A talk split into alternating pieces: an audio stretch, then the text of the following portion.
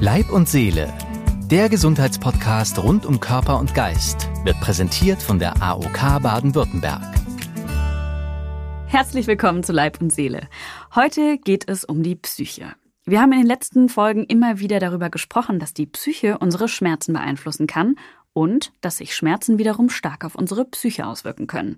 Ein Teufelskreis also, wenn es erstmal losgeht.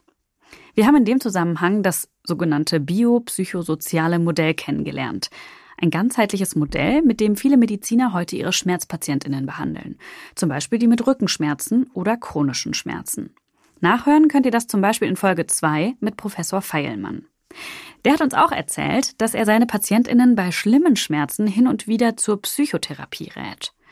Und dass die Leute dann erstmal verdutzt reagieren und mit dem Gedanken, zum Psychotherapeuten zu gehen, erstmal ganz schön fremdeln.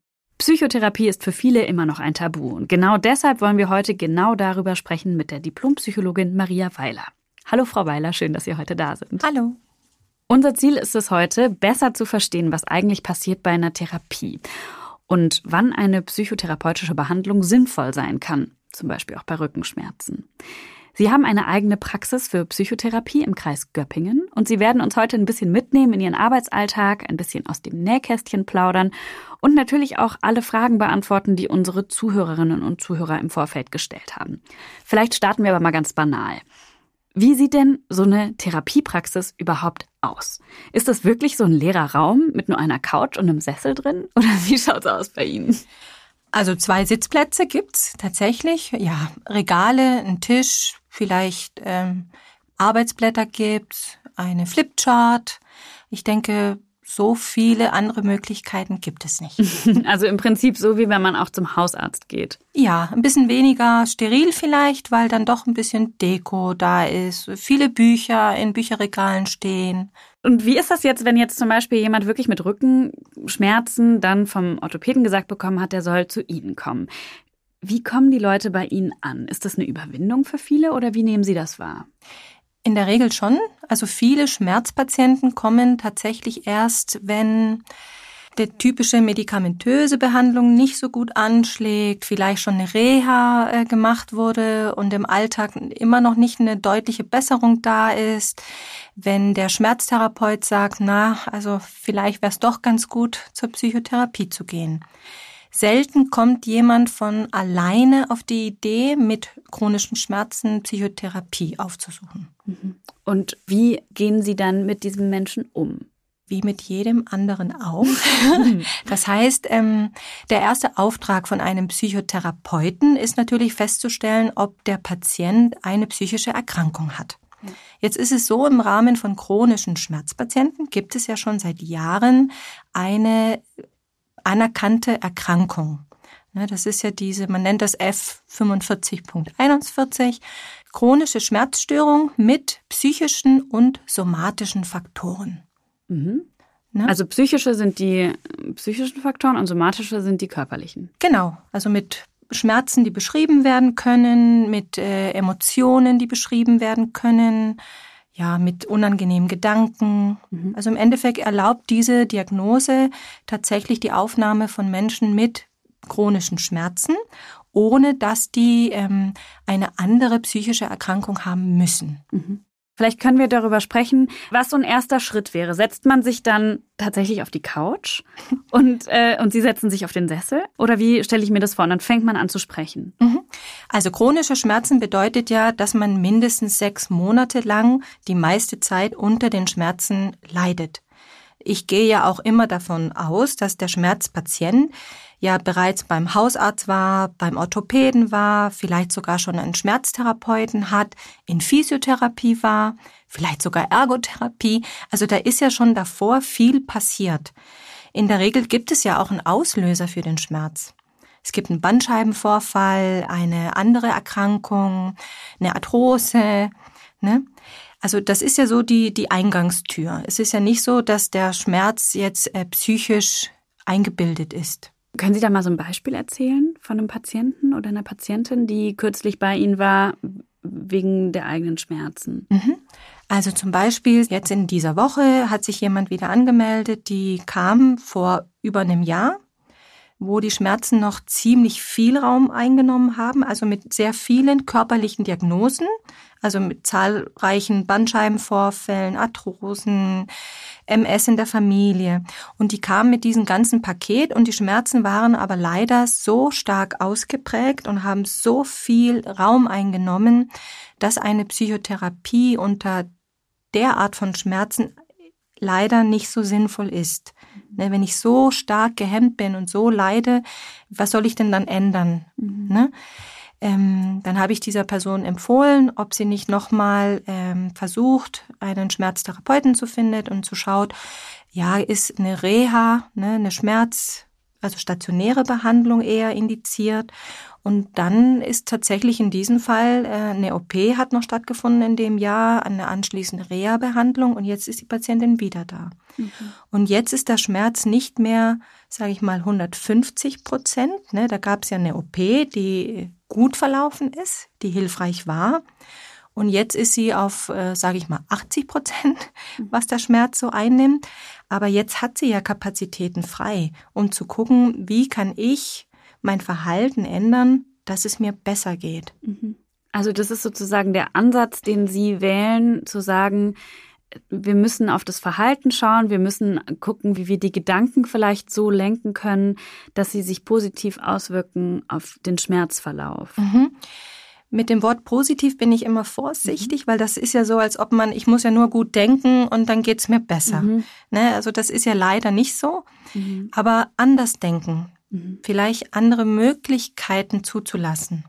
Ich finde es super, dass Sie das sagen, weil das ist ja auch gerade so verbreitet, dass so, äh, wenn, sobald es shiny ist oder die ganzen Good Vibes von Instagram, wenn ich mich nur positiv irgendwie mit, mit Dingen beschäftige, dann wird das schon alles weggehen. Aber so ist es ja nicht. Nein, leider nicht. Ne, und dann geht es ja äh, in der Therapie auch vor allem da, äh, darum, dass der Betroffene neue Wege findet, über seine eigene Situation nachzudenken und auch neue Gedanken zu entwickeln. Also ganz typisch ist ein Migränepatient. Ne?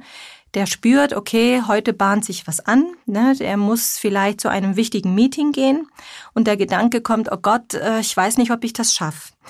Klar, wenn ich so denke, geht es mir ja nicht gut. Ne, da bin ich eher verkrampft, eher angespannter. Das löst dann natürlich auch im Körper was aus, dass vielleicht die Atmung etwas verflacht, dass das Herz schneller schlägt, die Muskeln sich verspannen.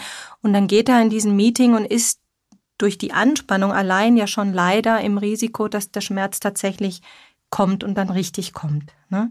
Wenn aber dasselbe Patient, ne, die gleiche Ausgangsposition, er steht morgens auf, er spürt, hm, da bahnt sich was an und dann kommt dieser automatische Gedanke, oh, mal gucken, wie das heute wird, aber er merkt das und denkt sich, naja, okay, aber ich kann ja zum Beispiel jetzt ein Medikament nehmen oder ich nehme mir einen Kühlakku mit. Ich weiß, ich kann Bescheid geben. Wenn es mir nicht gut geht, machen wir eine Pause dann fühlt er sich ja auch anders. Dann denkt er nicht, es kommt alles und ich muss alles aushalten, sondern eher, ich schaue mal, wie es wird. Ich komme erstmal im Büro an und dann schaue ich, was ich machen kann. Mhm. Dazu muss man natürlich erstmal lernen, ja. auch sich das bewusst zu machen und auch Mechanismen kennenlernen, wie man diese Gedanken dann so nicht weiterträgt. Also der erste Gedanke war ja, oh Gott, dieser Tag kommt auf mich zu. Uff. Und, und das muss man ja quasi dann stoppen und sich dann selbst ein bisschen versuchen, Wege zu eröffnen, was, was helfen kann. Ja. Sind das so Strategien, die Sie dann mit den Patientinnen und Patienten zusammen durchsprechen? Mhm. Das ist so ein Teil der Behandlung. Mhm. Man nennt es ja kognitive Umstrukturierung, mhm. ne? dass man schaut, okay, was für typische, automatische, unangenehme Gedanken habe ich denn eigentlich? Das ist ja manchen Menschen nicht gleich bewusst. Ne? Das heißt, da führt man äh, Tagebücher, Selbstbeobachtungsprotokolle, um erstmal herauszufiltern, was sind denn so meine typischen unangenehmen Gedanken. Und die gute Nachricht ist ja, dass nicht jeder Mensch äh, tausend unterschiedlicher dieser Gedanken hat, sondern in der Regel sind das zwei, drei sehr ähnliche Gedanken, die immer wieder kommen. Das heißt, ich muss nicht die Vorstellung haben, jede Situation ist eine Einzelsituation, die ich bewältigen muss, sondern es gibt ein Muster. Und wenn ich auf diese Art von Gedanken komme, die bei mir einfach unangenehm und automatisch da sind, dann kann ich auch viel eher etwas ändern. Ich brauche ja nicht tausend neue Gedanken, mhm. sondern vielleicht auch ein oder zwei. Mhm. Das heißt, wie gehen Sie dann vor? Also Sie, man setzt sich dann hin, ja, und, und spricht, so wie wir jetzt eigentlich auch äh, im, im Raum sitzen, gegenüber sprechen Sie dann mit Ihren Patientinnen und die erzählen ihnen dann einfach solche Situationen. Also zum mhm. Beispiel, boah, ich habe heute Morgen im Bett gelegen und ich hatte so schlimme Kopfschmerzen und ich wusste gar nicht, wie ich den Tag starten sollte. Also so direkt fängt ja die Psychotherapie nicht an. Vielleicht müsste ich noch mal kurz sagen. Also wenn jemand kommt, ne, mhm. auch wenn er jetzt mit einer ähm, Diagnose mit chronischen Schmerzstörungen kommt, gibt es ja immer noch erstmal diese Eingangsphase, man lernt sich ja kennen. Mhm. Ne? Das heißt, es geht so über vier, fünf Sitzungen, der Therapeut und, der, und die Person. Man redet, klar, ich muss Anamnese erheben, in der Regel in der Verhaltenstherapie auch psychologische Tests anwenden. Wir haben ja mittlerweile auch viele und sehr gute standardisierte Fragebögen für Schmerzpatienten, wo ich einfach viel Info mit wenig Aufwand einholen kann. Dann kommt es ja erstmal zu dem Erarbeiten des Erklärungsmodells. Ne? Warum fällt es mir so schwer, mit den Schmerzen umzugehen? Ne? Sie haben ja vorhin erwähnt, es gibt ja dieses biopsychosoziale Konzept. Ne? Das wird ja mit dem Patienten ähm, auch bearbeitet, durchleuchtet. Und aus dieser ganzen Info in den ersten Sitzungen kann man ja dann die Therapieziele ableiten. Und die bespricht man ja auch mit der Person. Ne? Und da kann eins der Ziele sein, wenn man tatsächlich merkt, okay, ähm, diese unangenehmen automatischen Gedanken nehmen tatsächlich sehr viel Raum ein, dann ist das auf jeden Fall ein Therapieziel. Und dann fängt die Arbeit konkret an diesem Thema an, mhm. ne? durch diese Tagebücher zum Beispiel Protokoll führen. Das darf man sich aber nicht so vorstellen, dass da jemand jetzt sechs Monate so ein Tagebuch führt. Das macht ja auch keinen Sinn, wenn ich mich ständig nur damit befasse, was ich Unangenehmes denke.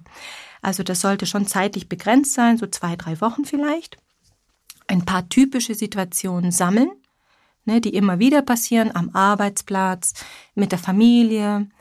Und dann kann ich anfangen, mit diesen Infos ganz konkret zu arbeiten, indem man schaut, okay, was gibt es für andere Möglichkeiten, über diese Situationen nachzudenken, was würde vielleicht jemand anderes denken. Also auch dieses, sich in eine andere Rolle zu versetzen, ist oft hilfreich. Ja, ähm, zu überlegen, okay, wie hätte ich darüber nachgedacht, vielleicht vor zehn Jahren, als ich den Schmerz noch gar nicht hatte. Ne? Oder wie würde ich in zehn Jahren darüber nachdenken, wenn ich das schon zum Großteil überwunden hätte? Da gibt es ja ganz viele Möglichkeiten. Aber ich verstehe Sie richtig, dass es sozusagen erstmal darum geht, sich das bewusst zu machen ja. und diese Gedanken sich bewusst zu ja. machen. Und der zweite Schritt ist dann eben Strategien zu finden, wie man damit umgeht. Genau. Und das heißt aber, wenn man jetzt ganz neu ist, also so eine erste Stunde bei Ihnen hat, dann ist das auch nicht sofort verpflichtend, dann zehn Stunden bei Ihnen zu bleiben. Und ne, also beim bei der Therapie ist es ja auch so, dass man erstmal so schaut, passt das eigentlich? Ja, natürlich. Also jeder, der freiwillig kommt, darf ja auch freiwillig mhm. gehen. Das ist ja klar. Niemand ist verpflichtet, eine Psychotherapie zu machen. Und es gibt auch überhaupt keine Verpflichtung für eine bestimmte Anzahl an Sitzungen. Mhm. Das und, gibt es nicht. Und was ist denn so, so eine, ja, eine gute Anzahl an, an Stunden, wenn man damit anfängt? Das ist natürlich schwer zu sagen. Es gibt Menschen, die brauchen tatsächlich nicht einmal einen Therapieantrag, um das Anliegen zu lösen. Andere brauchen vielleicht 30 Sitzungen. Also wenn man ganz normal als Kassenpatient eine Psychotherapie aufsucht, gibt mhm. es ja in der Regel, man nennt das nicht genehmigungspflichtige Leistungen. Mhm. Das ist, wenn man das ganz ausschöpft, ähm, heutzutage sieben Sitzungen.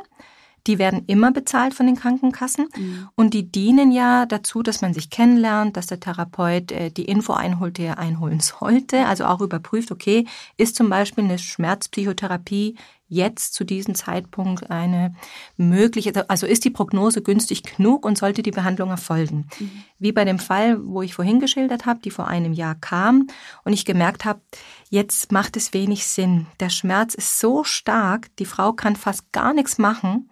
Was soll ich da ändern? Mhm. Wenn sie weder stehen noch liegen noch spazieren gehen kann, das ist ungünstig für sie, sich dann mit diesen ganzen Möglichkeiten auseinanderzusetzen. Ne? Ein Jahr später ist sie in der Lage. Das bedeutet aber, wenn wir jetzt nochmal diese kognitive Umstrukturierung aufnehmen, mhm. das könnte ein Ziel sein, dass man die Gedanken Ziel, sozusagen ja. umlenkt. Ja. Was sind denn weitere Ziele? Also das erste Ziel ist in der Regel immer psychoedukativ zu arbeiten. Das heißt, dass der Betroffene tatsächlich versteht, was der Zusammenhang zwischen Schmerz und Psyche überhaupt ist. Ne? Ähm, das ist ja so, wie wenn jemand zum Beispiel ähm, ja eine Diagnose Migräne bekommt oder eine andere Erkrankung hat, Morbus Crohn zum Beispiel, da braucht er ja auch Info vom Arzt. Was ist das? Wie entsteht das? Welche Wirkungen hat das auf meinen Körper? Was sollte ich noch tun? Was sollte ich lieber nicht tun? Genauso ist es ja mit ähm, chronischen Schmerzen. Das heißt, je mehr der Patient weiß über die Zusammenhänge der Erkrankung, desto mehr Sicherheit hat er ja auch im Umgang mit der Erkrankung. Also ist das immer das erste Ziel. Ja, dann kommen so Ziele wie die kognitive Umstrukturierung, auch zu schauen, wie ist denn der Alltag gestaltet? Sind die Ressourcen, die vorhanden sind, werden die ausgeschöpft oder kann man vielleicht auch ein bisschen aufbauen an den Ressourcen? Welche Ressourcen meinen Sie zum Beispiel? Ressourcen, äh, sowas wie, was mache ich nach der Arbeit? Ne? Mhm. Was tue ich für mich? Wie erhole ich mich? Wie entspanne ich mich? Das ist ja auch ein ganz großes Thema beim Umgang mit Schmerzen. Wie sieht's mit meinen sozialen Kontakten aus? Was tut mir gut, wenn die Schmerzen da sind. Das sind ja alles, was wir Ressourcen nennen in der mhm. Therapie. Ne? Das heißt, auch da schaut man gemeinsam mit dem Patienten hin. Mhm. Also im Prinzip kann man sich so eine Therapie so vorstellen, dass man jemanden hat, der einem dabei hilft, Lösungen zu finden. Ja. Das ist ja eigentlich total schön. Ja. Also erstmal gibt es ja jetzt noch gar keinen Grund, äh, Sorge vor so einer Therapie zu haben, wenn man sagt, man lernt sich da erstmal kennen und ähm, man findet einfach gemeinsam eine gute Lösung für die Situation, in der man sich befindet. Ja. Also ergänzen möchte ich natürlich auch sagen, wenn jemand sich mit chronischen Schmerzen anmeldet für eine Psychotherapie, dann ist ja der Auftrag von Anfang an ja klar. Natürlich möchte der Therapeut etwas über die Lebensgeschichte von der Person erfahren, aber es wird nicht darum gehen, irgendwelche andere Baustellen, nenne ich es mal jetzt salopp, aufzumachen und an denen zu arbeiten. Ne, der Patient äh, bestimmt ja auch, was er denn möchte von der Behandlung. Mhm. Ne, also wenn ich zum Zahnarzt gehe und ich sage, ich habe Schmerzen, da wird er mir ja auch nicht eine kosmetische Behandlung äh, anbieten. Ne, mhm. dann wird er gucken, okay, ich schaue mir das mal an und mal schauen, was das ist. Ne, und so ist es ja auch mit der Schmerzpsychotherapie. Also der Schmerz wird im Fokus stehen. Mhm. Die Marina, eine unserer Hörerinnen, die fragt auf Instagram, wie sie denn eigentlich feststellen kann, dass es sich um psychische Schmerzen handelt. Schmerzen haben ja immer eine psychische Komponente und eine körperliche Komponente. Und ich glaube, es ist nicht so günstig, das so trennen zu wollen immer. Wenn ich Schmerzen habe, dann habe ich, klar, ich kann das körperlich beschreiben. Ich kann sagen, es ist brennend, es ist stechend, es ist ziehen, es ist klopfen, es ist hämmernd. Ich kann aber auch sagen, es ist quälend, es ist zermürbend, es macht mich fertig. Ne? Und das sind, ich beschreibe damit trotzdem noch den Schmerz, den ich spüre. Das heißt, am besten wird man dann doch durch den Arzt zu Ihnen geschickt? Der Zugang ist ja jedem freigestellt. Ne? Psychotherapie ist ja eine normale Kassenleistung, die ja jedem offen steht, der das Gefühl hat, ich brauche Hilfe. Mhm. Chronische Schmerzpatienten kommen natürlich eher auf Überweisung von ihren Schmerztherapeuten oder von der Schmerzambulanz oder von der Reha-Einrichtung wurde das empfohlen. Ähm, aber es kann auch jemand kommen, äh, ohne dass ein Arzt ihm das empfohlen hat, wenn er Schmerzen hat. Ne? Also wir reden ja immer von chronischen Schmerzen. Jetzt werden sich natürlich viele Hörerinnen und Hörer fragen und sagen, naja, also ich habe schon versucht, einen Therapeutenplatz zu bekommen, aber es ist gar nicht so einfach. Das stimmt. Haben Sie freie Plätze? Kann man einfach zu Ihnen kommen? Das kann ich so natürlich nicht beantworten. Mhm. Also ich, ja, es ist einfach schwierig. Ich weiß, dass der, der Zugang erschwert ist, dass man lange Wartelisten hat, dass ähm, jeder Therapeut das auch ein bisschen anders handhabt. Ne, aber da ist immer auch wichtig zu wissen, was kann ich tun, bis ich eventuell einen Therapieplatz finde. Ne? Und da gibt es ja diese Möglichkeiten von äh, Reha-Behandlungen oder ambulanter Schmerztherapie. Ne, es gibt ja mittlerweile viele Therapiezentren, die ja mit diesem multimodalen Konzept auch arbeiten, die teilweise auch Tagesklinik anbieten. Ambulanzen gibt es. Also es gibt schon auch Angebote. Mhm, aber es ist natürlich dann gleich nochmal eine größere Hemmschwelle, äh, in eine Reha zu gehen oder in die richtige Klinik wahrscheinlich, als einen Therapeuten aufzusuchen. Mhm. Aber dann gibt es ja auch die Ambulanzen. Mhm. Also viele äh, große Krankenhäuser, Stuttgart, äh, Esslingen, Ulm, haben ja auch den Bereich der Schmerztherapie und haben auch Ambulanzen.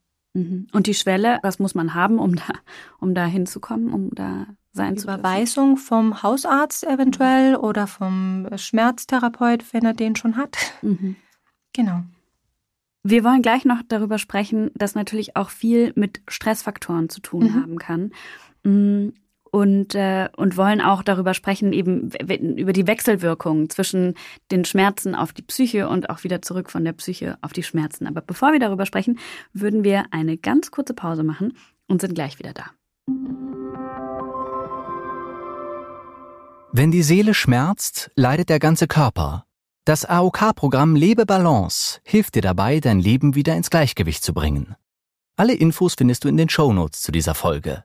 Weitere Angebote und mehr Informationen zur AOK Baden-Württemberg gibt's auf aok.de slash bw slash Leib und Seele. Frau Weiler, wir haben gerade einen Schluck Wasser getrunken in unserer kurzen Pause und da haben Sie mir erklärt, warum Psychotherapie nochmal bei der Behandlung von Schmerzen so viel mehr Bedeutung gewonnen hat. Mhm. Das hat mit dem Zweiten Weltkrieg zu tun. Ja, also es gab ja über viele, viele Jahre einen sehr somatischen Blick auf die Schmerzen. Ne?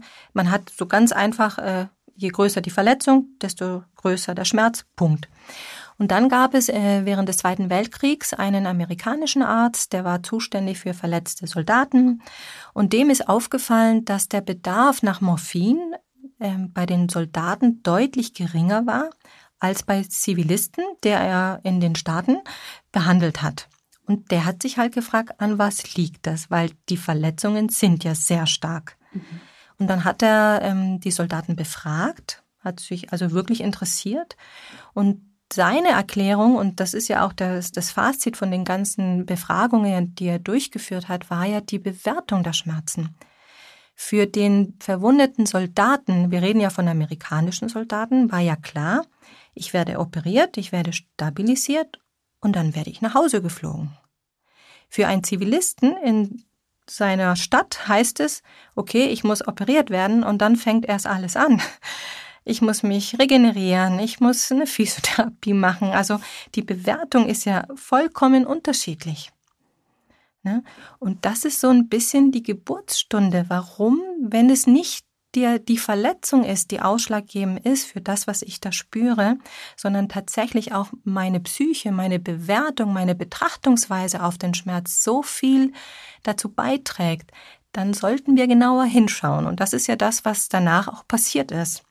Ne, Jahre später wird ja dieses, Sie haben es ja schon erwähnt, dieses multimodale Konzept aufgebaut, erweitert und das ist schon eine neue Betrachtungsweise auf den Schmerz. Mhm. An dem Beispiel mit den Soldaten merken wir ja wirklich, was das für einen Unterschied macht, wenn man die Gedanken in eine neue Richtung lenken kann, die einem hilft, mit den Schmerzen besser umzugehen. Jetzt fragt die Jackie aus Stuttgart, wie kann die Psyche so starke Rückenschmerzen bereiten und was passiert im Körper? Das hat ja damit auch ein bisschen zu tun. Also wir gehen ja immer von chronischen Schmerzen aus, die natürlich auch eine körperliche Ursache haben. Wir reden ja nicht von psychosomatischen Schmerzen. Ne? Also wenn jemand äh, als chronischer Schmerzpatient kommt, dann gibt es ja auch einen somatischen Befund. Mhm. Also da dürfen wir das nicht verwechseln. Mhm. Habe ich Sie richtig verstanden, dass wenn die Psyche auch geschwächt ist, dass man dann auch mehr Schmerzen empfindet? Wenn ich mich auf etwas konzentriere, dann nimmt es ja mehr Raum ein. Ne? Also typisches Beispiel ist, ich, ich gehe mal ein bisschen weg vom Schmerz. Ich überlege mir, äh, eine neue Jacke zu kaufen, ja, und wandere durch die Königstraße und plötzlich sehe ich ganz viele Jacken. Davor, vor meiner Fragestellung, ich kaufe mir eine neue Jacke, ist mir das gar nicht aufgefallen. Und so ähnlich ist es mit den Schmerzen. Wenn ich zu Hause sitze und ich merke, oh, da ist was am Rücken und es fängt an und ich mach weiter. Ah ja, das kribbelt so wie letztes Mal. Hm, nee, ich glaube, ich muss jetzt, wenn ich mit meinen ganzen Sinnen bei dem Schmerz bin, dann wird er richtig groß. Mhm. Ne, deshalb ist es wichtig, auch die Aufmerksamkeit umzulenken. Ne, man spricht ja oft von diesem Scheinwerfereffekt. Ne? Richte ich meine Aufmerksamkeit, dann nimmt es zu. Das ist so wie mit dem Jackenbeispiel. Ja? Also die Psyche, meine Gedanken, die steuern ja meine Gefühle und beide steuern natürlich meine Körperreaktionen und daraus im Endeffekt kommt es zu einem Verhalten, zum Beispiel zum Schmerzverhalten. Also ich kann die Schmerzen beeinflussen, indem ich ähm, erstmal meine Aufmerksamkeit umlenke. Ne, da oft wird an die Sinne ähm, sich orientiert. Was höre ich? Was sehe ich? Vielleicht schmecke ich was, indem ich mir einen besonderen leckeren Bonbon in den Mund äh, also Ablenkung als, als Strategie. Ja, aber bewusste Ablenkung. Mhm. Ne? Ablenkung so ist ja für mich, ja, ich habe nebenher noch gestaubsaugt und ein Lied mhm. gehört. Mhm. Ne? Ach, also Aufmerksamkeitsumlenkung ist ja bewusst. Mhm. Ich konzentriere mich mit vollem Bewusstsein, mit voller Absicht auf was anderes. Viele haben allerdings auch nach dem Thema Leistungsdruck gefragt. Und mhm. da ist es ja dann manchmal so, dass man den Körper ja auch irgendwie pushen kann. Also man hat vielleicht Schmerzen und man merkt so, hm, eigentlich bin ich gerade dabei, mich zu übernehmen. Und dann lenkt man sich vielleicht auch bewusst ab, um dann noch mehr sich, sich auch belasten zu können. Und, und das kann sich ja auch körperlich irgendwann äußern. Also der eine kriegt vielleicht Kopfschmerzen, der andere, also das sind ja so auch körperliche Grenzen, die, mhm. die man dann spürt. Und wann weiß man denn, dass ich jetzt quasi gerade meine körperliche Grenze überschreite? Oder ob ich mich einfach nur ablenke, weil dieser Schmerz danach auch wieder vorbeigeht? Wenn Ihnen das öfter passiert, dann ist ja etwas an der Strategie nicht ganz günstig. Mhm. Ne, also wenn ich zum Beispiel, also Schmerzpatienten haben ja in der Vergangenheit öfter Sport gemacht. Ne? Wenn sie dann in ihrem Training immer wieder sich übernehmen, dann ist ja das Training nicht so günstig. Mhm. Aber diese Erkenntnis, Ne? Ist ja und bitter, ist ja auch hart. Genau. Und die Folge davon, nämlich zu sagen, okay, ich müsste tatsächlich fünf Kilometer vorher aufhören, mhm. ne? Das ist das, was ganz vielen schwer fällt. Mhm. Ne, da kommt es ja zu diesen Durchhaltestrategien. Mhm. Es gibt ja auch äh, die Vermeidung natürlich, ne, das ähm, sich zurückziehen, aber auch leider dieses Durchhalten. Andere bagatellisieren ja den Schmerz und sagen, na ja, also es war jetzt nicht so schlimm, ich leg mich nachher hin, tu eine Fangopackung drauf, alles gut. Mhm. Ja, aber wir reden ja von chronischen Schmerzen. Ich rede ja nicht von einem eher gesunden Menschen, der jetzt einmal zu viel trainiert hat. Mhm. Ja gut, aber unsere Zuhörerinnen und Zuhörer sind ja vielleicht nicht alle chronische Schmerzpatienten, sondern eben auch die, die äh, sozusagen ja auch, auch äh, sich fragen, wie man wie man mit Schmerzen eben also wie sich wie sich die Psyche auf die Schmerzen auswirkt und wie mhm. sich die Schmerzen wiederum auf die auf die Psyche auswirken. Jetzt müssen wir aber doch klar fairerweise sagen, dass sie sich halt vor allem mit chronischen Patienten ähm, beschäftigen in ihrer täglichen Arbeit, denen sie dann eben versuchen, Strategien beizubringen oder gemeinsam Strategien zu erarbeiten, mit denen sie ihr alltägliches Leben besser verbringen können. Mhm. Aber uns allen geht es ja auch deutlich besser, wenn wir es begreifen, wie wir, jeder für sich, in seinem Gleichgewicht bleiben kann. Mhm. Ne, wie viel Bewegung tut mir gut? Wie viel Ruhe tut mir gut? Wie ist es denn bei Ihnen persönlich? Können Sie das sagen? war das auch ein langer Weg oder, oder sind Sie einfach ganz balanciert? Also ganz würde ich jetzt nicht behaupten wollen, aber ich achte schon drauf. Ja. Also wenn ich einen harten Tag hatte, dann hole ich schon bewusst Ruhe nochmal ein. Was sind, ist da so Ihr Geheimtrick? Es bewusst im Auge behalten. Also ich denke, dass sicherlich jeder das kennt, dass es mal Phasen gibt, wo es total viel zu tun gibt, beruflich zum Beispiel oder mit der Familie einfach Konflikte da sind, Probleme da sind. Aber wenn ich das nicht einfach wegschiebe, sondern mir sage, okay, die Woche war echt hart, am Wochenende will ich wirklich zur Ruhe kommen, ich mache einen langen Spaziergang, ich höre schöne Musik oder ich gucke einen schönen Film, aber ich mache das bewusst, mhm. Nicht nebenher. Und ich glaube, das ist so der Schlüssel zu dem. Es ist echt spannend, weil wir haben jetzt ganz oft über Schmerzen gesprochen in den letzten Folgen und eigentlich kommen wir immer wieder zu dem Thema zurück, dass es ganz einfach ist, äh, sich in den Ausgleich zu bringen. Also spazieren gehen, Bewegung, Freunde treffen, äh, sich gut gehen lassen. Warum können wir das alle nicht? Das ist eine sehr gute Frage. Ich denke, weil wir alle in unseren kleinen Kosmos drinstecken, weil wir alle Mussaufgaben haben, die nun mal erfüllt werden müssen. Deshalb wären, sonst wären sie ja keine Mussaufgaben. Und immer auch versuchen, diese Möchteaufgaben auch noch mit reinzunehmen in den Tag. Ah, Sie unterteilen da zwischen muss und möchte. Mhm. Mhm. Okay. Ja. Und wie kriegen wir die in den Griff? Was haben Sie da für ein Rezept? Also es ist wirklich äh, in Ruhe gucken. Sollte ich merken, irgendwie geht's mir nicht so gut. Und jetzt unterscheide ich mal wirklich nicht, ob es mir von der Psyche her nicht so gut geht oder vom körperlichen her nicht so gut geht. Aber ich merke einfach, mir geht's nicht gut in letzter Zeit. Dann kann ich immer zurückblicken und schauen, wo habe ich was übersehen? Habe ich zu viel Überstunden gemacht in letzter Zeit? Oder habe ich mit dem Thema Homeschooling mich zu sehr reingehängt, zum Beispiel? Ne? Oder betrachte ich, ähm, dass ich nicht in Urlaub war, als was ganz Schlimmes? Ne? Wenn ich dahinter komme, was denn jetzt in den letzten Wochen und Monaten mich mehr beschäftigt, als ich bewusst wahrgenommen habe, dann kann ich ja auch daran arbeiten. Mhm. Aber wenn ich nie anhalte und zurückblicke, dann wird es schwierig, etwas auch verändern zu können mit Blick hier und jetzt und Zukunft. Gerade wenn wir jetzt das Thema Leistungsdruck im Fokus haben, dann spielen ja auch so ganz typische Stressfaktoren eine Rolle. Welche würden Sie denn sagen, sind so die größten Stressoren, die wir so haben in unserem Alltag? Wenn wir jetzt auch von gesunden Menschen ausgehen. Mhm. Immer alles zu schaffen, was man sich vorgenommen hat. Alles natürlich super zu machen, was man macht. Immer pünktlich sein, gewissenhaft sein. Ja, und alles, was ähm, uns stresst, hat natürlich eine Auswirkung auf unser körperliches Empfinden und kann natürlich auch den Schmerz verstärken. Zusätzlich spricht man ja von Stressoren, wenn zum Beispiel jemand ähm, eine zusätzliche Erkrankung hat. Vielleicht auch nur eine Grippe, ja, aber auch sowas kann Schmerzen verstärken. Ähm, wenn jemand einen Konflikt hat mit einem Arbeitskollegen oder in der Familie, wenn zum Beispiel äh, ein Interesse wegfällt. Also jetzt durch Corona hatten wir natürlich auch viel, was weggefallen ist.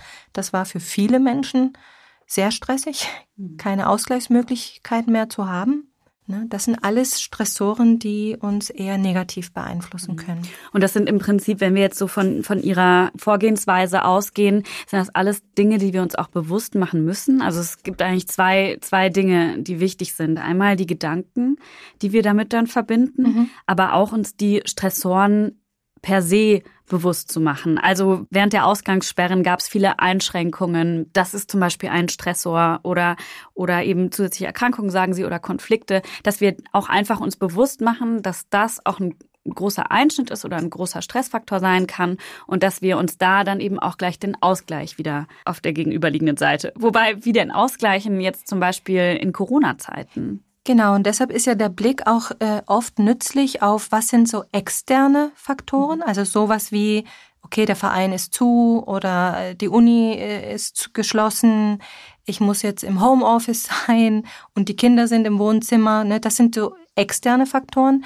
Aber auch den Blick auf die internen Faktoren zu richten. Das heißt, okay, was, was ist denn bei mir? Was sind meine Ressourcen, meine Eigenschaften, meine Fähigkeiten, die ich besitze und die ich ja mitbringe. Ne?